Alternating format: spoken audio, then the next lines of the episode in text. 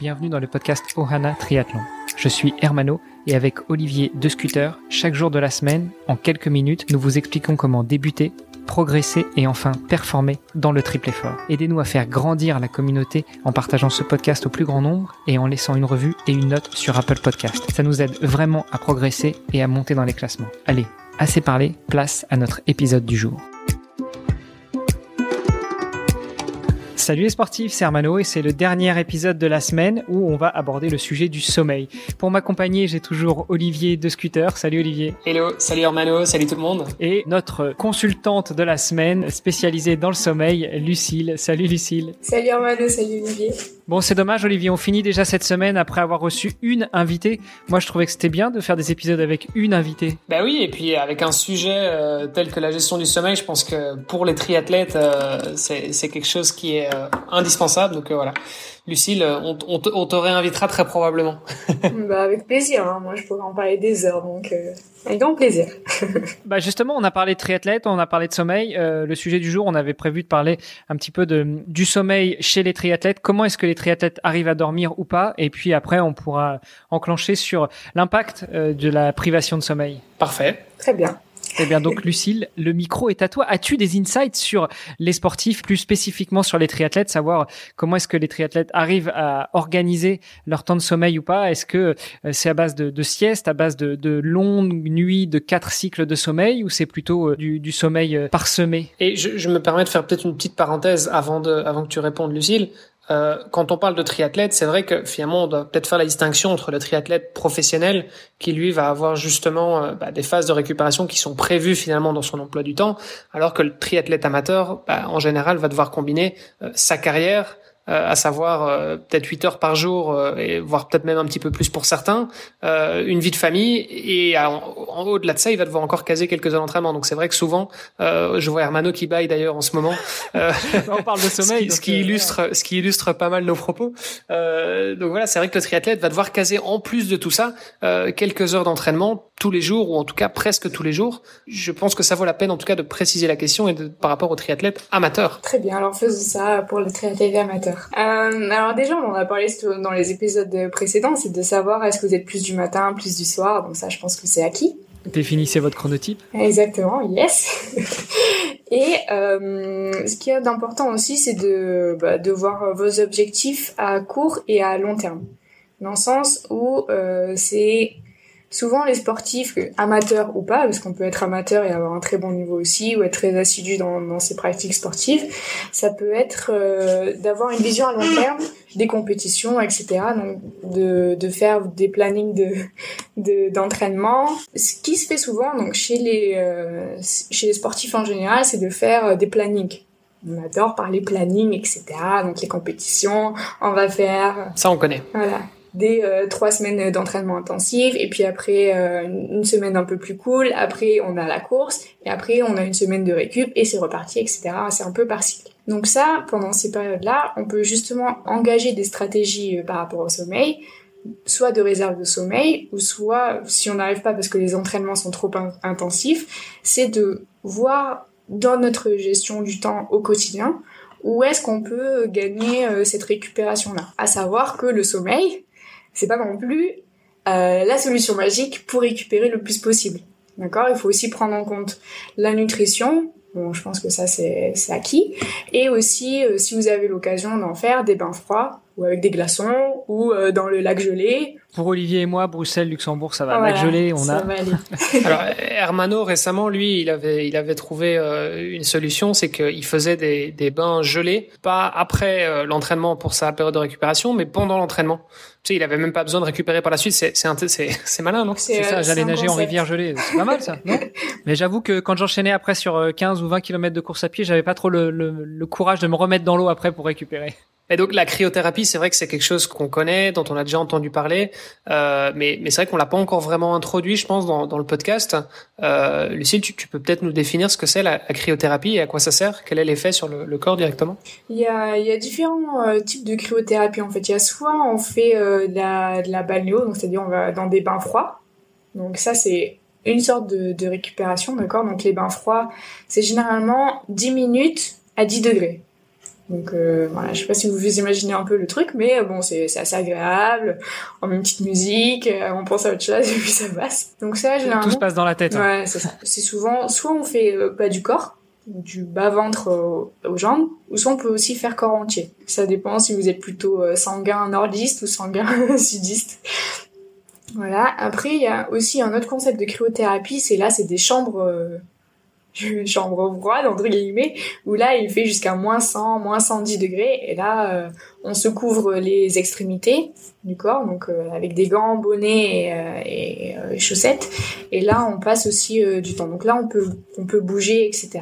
Donc c'est deux différents types de cryothérapie moi, j'en connaissais une troisième où tes, euh, tes membres sont dans des boudins où justement euh, passe du froid. Alors, je sais pas si c'est de l'azote liquide, mais euh, mais t'es pas pas plongé dans un environnement froid. C'est plutôt euh, tes membres. Donc, avec le bain froid, on va dire que c'est juste le bas le bas du corps qui est concerné. D'accord? Le, le, haut du corps peut être à l'air libre. Donc, tout ce qui est ces chambres froides à moins 100 degrés, c'est vraiment tout le corps qui est concerné. Et après, cette cryothérapie-là dont tu parles, c'est cryothérapie ciblée. Ça son nom. ça va être euh, les bras avant-bras pour les tennismen. Exactement. Euh, les, les, jambes pour les coureurs. Exactement. Euh, et euh, le corps entier pour les triathlètes. Exactement. Donc ça, ça a plusieurs vertus, hein, forcément sur la récupération musculaire. Hein. Ça évite de, ça accélère le, processus de récupération. Parler des, des trois piliers de récupération tout à l'heure. C'est vrai que souvent, en fait, on essaye de, de cumuler ces trois stratégies-là à savoir euh, nutrition, euh, bain froid et sommeil pour avoir une récupération optimale. Si on fait que sommeil, bah ça ça marche pas forcément. Si on fait attention qu'à la nutrition, bah, ça marche pas forcément. C'est vraiment la combinaison euh, des trois. Donc après, dans l'organisation de la journée, bah voilà, c'est faire à, peu près attention à ces, à ces trois critères et en fonction aussi de l'organisation, faire différents types de siestes dont on a vu la dernière fois les vertus. Et donc, euh, alors, on comprend ce qu'il faut faire effectivement. Euh, maintenant, dans le cas où on ne le fait pas, euh, quels pourraient être euh, les risques finalement et les conséquences d'un manque de sommeil? Euh, Moi, j'avais vu des, études, par exemple, qui montraient qu'au-delà d'une certain, certaine carence de sommeil, même même une heure par jour, mais de manière répétée pendant des, des longues périodes, on pouvait être dans un état qui était similaire à l'état d'ébriété, euh, et donc, euh, du coup, bah, nos, nos performances euh, étaient, étaient très fortement impactées par ça. et donc, est-ce que tu peux peut-être nous en dire un petit peu plus justement sur bah, les, les risques et, euh, et, les conséquences de cette euh, carence de sommeil. Oui, bien sûr. Déjà, moi, je serais euh, curieuse de savoir ce que vous, vous en pensez. Euh, Qu'est-ce qui vous viendrait à l'idée? Pas forcément tous les aspects, mais est-ce qu'il y a des, des choses que même que vous avez remarquées sur vous qui ont, après un manque de sommeil ou une privation de sommeil, que ce soit sur ponctuel ou sur du plus long terme, est-ce que vous avez remarqué sur vous des changements physiques, mentaux? Très clairement, il y a une on n'a pas la même clarté d'esprit. Et c'est vrai que souvent on dit euh, que la, la nuit porte conseil. Bah, je, euh, je, pense que c'est un petit peu lié à mon avis. Euh, c'est le fait que bah, voilà après une nuit de sommeil, effectivement, bon, on a peut-être les, les, idées un petit peu un petit peu mieux en place en tout cas. Enfin, tu nous expliqueras peut-être pourquoi, mais donc je vais je vais pas m'aventurer là-dedans. Mais mais c'est vrai que voilà, je pense que la, la, première chose, en tout cas moi qui me vient à l'esprit, c'est c'est la, la clarté d'esprit et la la, la rapidité de cognitive. Euh, à, à processer l'information et à, et à, réfléchir de manière générale. Ok, parfait. Ouais, moi, j'ai remarqué que de manière, euh, enfin, sur l'aspect physique, euh, le, le, manque de sommeil euh, a un impact. C'est plus dur de gérer l'aspect alimentaire et du coup, euh, j'ai plus tendance à grignoter et donc forcément, ça a un impact sur l'aspect physique. C'est génial. C'est génial parce que vous avez euh, dit un peu tout, mais sans le dire. mais c'est bien parce que on est bon, Olivier, on est ouais, bon, on est bon. Attends, sans le dire, ça veut dire qu'on a raté. Là, non, mais c'est euh, en fait c'est hyper intéressant parce que c'est un peu quand on voit un iceberg et on voit que le dessus et on voit pas forcément ce qui se passe en dessous, on saurait pas forcément l'expliquer et on voit en fait que ben, le sommeil influence sur euh, sur notre humeur, qui influence sur notre motivation, qui influence sur la performance, qui influence et en fait euh, c'est un peu un cercle vicieux et on tourne comme ça et euh, c'est passionnant. Mais c'était ça un peu ce que je voulais dire, c'est que tout est lié. Donc déjà, comme tu disais par rapport à la performance physique en tant que telle. donc forcément, on ressent une fatigue musculaire, une sensation de lourdeur, euh, des muscles qui n'ont pas mis assez de temps pour euh, se régénérer. Euh, donc le, les taux de créatine kinase je sais pas si ça, ça vous parle trop, ou des, des critères inflammatoires qui sont euh, qui sont euh, élevés, d'accord? Donc euh, c'est une, une, inflammation de, de bas grade qu'on appelle, qui qui est en fait constante et le sommeil va enlever cette inflammation de bas grade. Il y a aussi le, le fait que le stock de glycogène dans les muscles qui se refait aussi pendant le sommeil. Donc le muscle a besoin de glycogène pour pouvoir fonctionner. Et s'il n'y a pas cette euh, régénération de glycogène pendant le sommeil, forcément euh, le muscle il va pas être très content, il va pouvoir, euh, il va pas pouvoir performer comme vous le pensez dans votre tête, voilà, le lendemain ou dans, dans les prochaines semaines. Il y a aussi voilà le manque de lucidité, le manque de précision, euh, la rapidité qui diminue, euh, les, chronos qui, euh, qui s'enflamment. On se dit mais qu'est-ce qui se passe Attends hier hier j'ai fait une perf, aujourd'hui voilà je me sens un peu plus fatiguée. Il y a aussi le fait que le risque de blessure augmente si on a un mauvais sommeil. Et ça, généralement, c'est un critère qui a tendance à parler aux, sportifs. Donc, euh, il augmente de 1,7 fois. Donc, c'est pas deux fois, mais quasi. Donc, c'est à, garder euh, en tête. donc, on est presque à, à 100% de chance de se blesser euh, si, euh, si on a un, déficit de sommeil. Oui, c'est ça, parce qu'en fait, toute notre cognition, etc., tous nos repères sont un peu faussés et on va tendance à avoir euh, euh, envie d'aller chercher dans nos réserves, justement, qui ne sont pas là. Et donc, c'est à ce moment-là qu'on se blesse. Alors du coup, ça, m'inspire une, euh, réaction.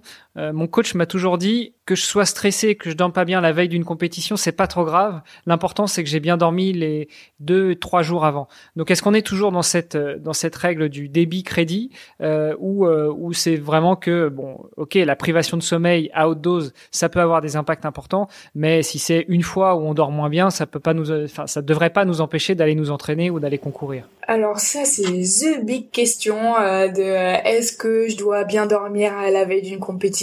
Alors attention, j'ai bien dit si on dort pas bien, j'ai pas dit si on fait une nuit d'une heure, là forcément ça aura un impact. Mais mais si on dort 6 euh, heures au lieu de dormir 7 heures, euh, est-ce que ça peut avoir vraiment de gros impacts? En fait, tout dépend de comment est la qualité du sommeil. Tu disais un peu euh, comment on mesure la, qualité du sommeil, comment on sait qu'on a bien dormi, etc. C'est la, la sensation d'avoir eu un sommeil profond de pas avoir eu un sommeil où on est tout le temps aux aguets là comme s'il y avait un lion qui pouvait surgir euh, de nulle part. Euh, et d'avoir voilà c'est vraiment cette sensation euh, d'avoir dormi. Ok et le nombre de sportifs qui m'ont dit euh, j'ai jamais été aussi performant le jour J que la veille j'avais dormi trois heures. Voilà, après il y a l'adrénaline, il y a le, le contexte de la compétition, euh, si c'est euh, une qualification olympique, si c'est euh, même en amateur, hein, de dire ben, c'est mon premier triathlon XL, voilà j'ai envie de faire bien, forcément voilà j'ai changé de vélo, est-ce qu'il va bien marcher, donc forcément on a, on a, envie de bien faire. Donc après c'est plus le jour J qui va, plus le côté mental qui va influencer que le sommeil. Et justement, ce qui t'a très bien dit, c'est d'avoir fait une réserve de sommeil en amont, ce qui fait que finalement, la nuit que tu as passée avant, pas si problématique entre guillemets, étant donné qu'avant, tu as fait toute cette réserve-là. Ok, je sais pas si j'ai Ok, super, très clair. Et euh, finalement, c'est parce que moi, c'est vrai que c'est quelque chose qui, euh, bah, je pense comme euh, comme la plupart des triathlètes me, préoccupe, hein, la, gestion du sommeil. Euh, et, et c'est vrai que moi récemment, je, je me suis, euh, en fait, je suis arrivé à la, à la conclusion que bah, parfois il valait mieux euh, moins m'entraîner, donc euh, couper un petit peu dans mes dans mes heures d'entraînement pour privilégier justement du sommeil, et que à la limite en faisant ça, mes performances vont augmenter. Et ça, je pense que c'est quelque chose qui est important à, à garder en tête, c'est que bah voilà, le triathlète souvent il pense que bah, il doit faire énormément de volume oui, c'est vrai, il faut faire du volume en effet, mais parfois ça dépend en fait à, quel prix finalement. Oui, exactement. C'est vrai que euh, des fois on se dit bah vas-y euh, pendant euh, trois semaines je suis à fond et puis mais le but c'est quand même d'aller au bout de ces trois semaines. Donc si au bout d'une semaine on dit vas-y je suis cramé, voilà je peux plus rien faire, c'est pas non plus le but. Le but, c'est de faire quelque chose quand même de raisonner, voir après avec les préparateurs physiques aussi. C'est quand on travaille, pardon, euh, dans le milieu du sommeil, on travaille jamais tout seul. D'accord? On est toujours entouré euh, du staff, euh, des préparateurs mentaux, physiques, voire des médecins. Vraiment, en fait, tout, tout ce tout ce qui tourne autour du sportif, nutritionniste et pas inventant, euh, tout ce qui tourne autour du sportif, on va vraiment travailler en collaboration pour vraiment faire quelque chose qui soit adapté au sportif. Donc si un, si un sportif dit bah vas-y euh, euh je vais euh, je vais faire telle distance par semaine, on va lui dire euh, t'es sûr? Voilà. Donc après c'est vrai que pour les les triathlètes amateurs, ça va être là toute la difficulté, d'accord, de, de savoir se gérer, savoir se connaître un peu les limites, etc. Quitte à faire des, plusieurs essais, vaut mieux aller en crescendo que dans l'autre sens. Vaut mieux, euh, voilà, savoir qu'on a des réserves, qu'on peut en faire un peu plus sur une semaine, voir. Euh, ben, j'ai organisé ma semaine d'une telle manière. Je me sens bien, mais je sens que je peux en faire un peu plus Ouais, bah, la semaine prochaine, peut-être que j'augmente euh, soit euh, la distance ou soit euh, je garde la même distance mais je j'améliore mon chrono. Mais plutôt dans, le long terme, plutôt que d'être un peu bourrin et se dire vas-y, je vais tout exploser et finalement on va finir blessé ou on va écourter la saison trop rapidement. Finalement, la règle de l'augmentation de 10% par semaine, elle s'applique à beaucoup de sujets et notamment au sport. Peut-être juste avant de conclure, on a beaucoup parlé de euh, tester son sommeil, mesurer son sommeil, essayer de se connaître. Euh, tu nous as parlé aussi dans le premier épisode de mardi euh, que tu avais mis en place un protocole pour mesurer le taux de mélatonine, donc entre guillemets mesurer le taux de fatigue ou la qualité du sommeil des athlètes, des personnes. Est-ce que c'est un test qu'on peut reproduire chez soi ou ça demande vraiment beaucoup de, matériel d'analyse et donc c'est inenvisageable? C'est donc moi en fait, euh, en tant que biochimiste, j'avais un laboratoire à disposition. Donc c'est vrai que euh, bah, c'est des tests. Après, hein, on peut très bien euh, les faire en, laboratoire, mais ça a un certain coût. Donc après, ça dépend ce que vous voulez faire. Euh, attention aussi, euh, j'ai tendance à, à, dire attention sur tout ce qui est objet connecté, etc., euh, qui vous donne les temps de sommeil. Euh, il y a un mois, là, il y a eu une intervention sur ça qui disait que les données qui étaient transmises par les montres connectées par, ou les bagues connectées n'étaient pas forcément très fiables par rapport à une méthode d'analyse qui était validée scientifiquement. Donc, à, Donc tu recommandes pas les applications et autres? Ça dépend lesquelles.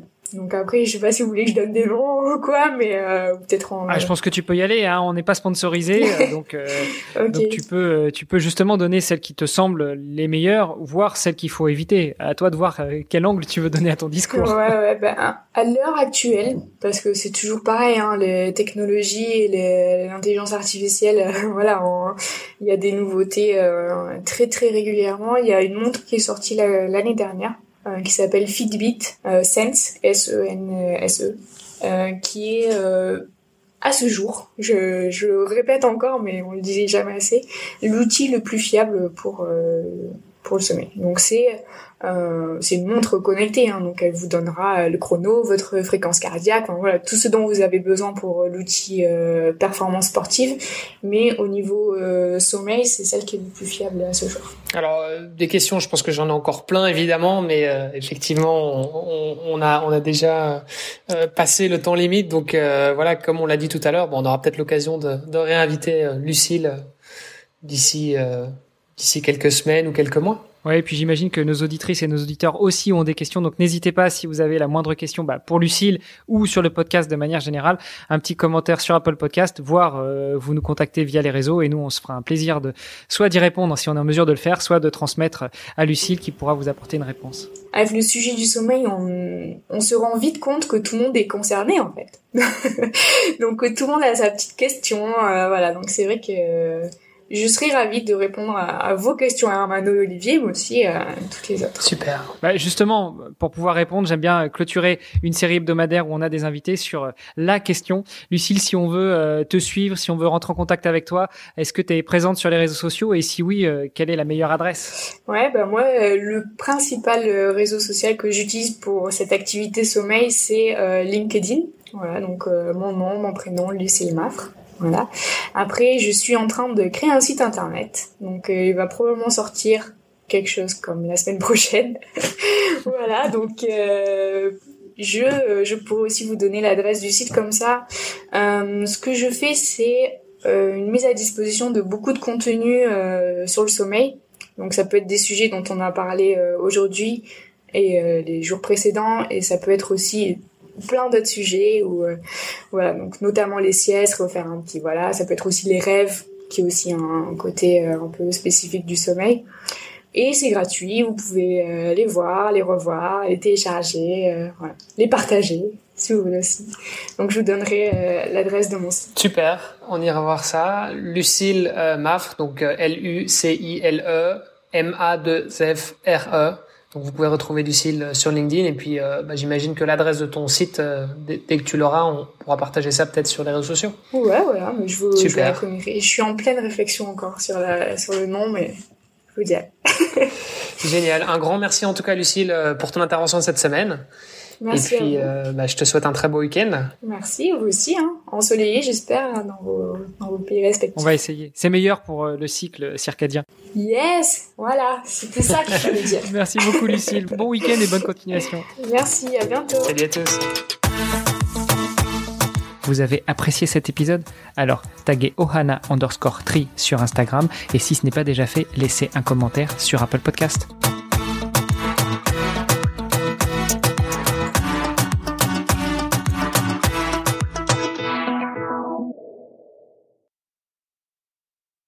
De faire. Ah, on a un invité. Ouais. Une invitée. Petit chat.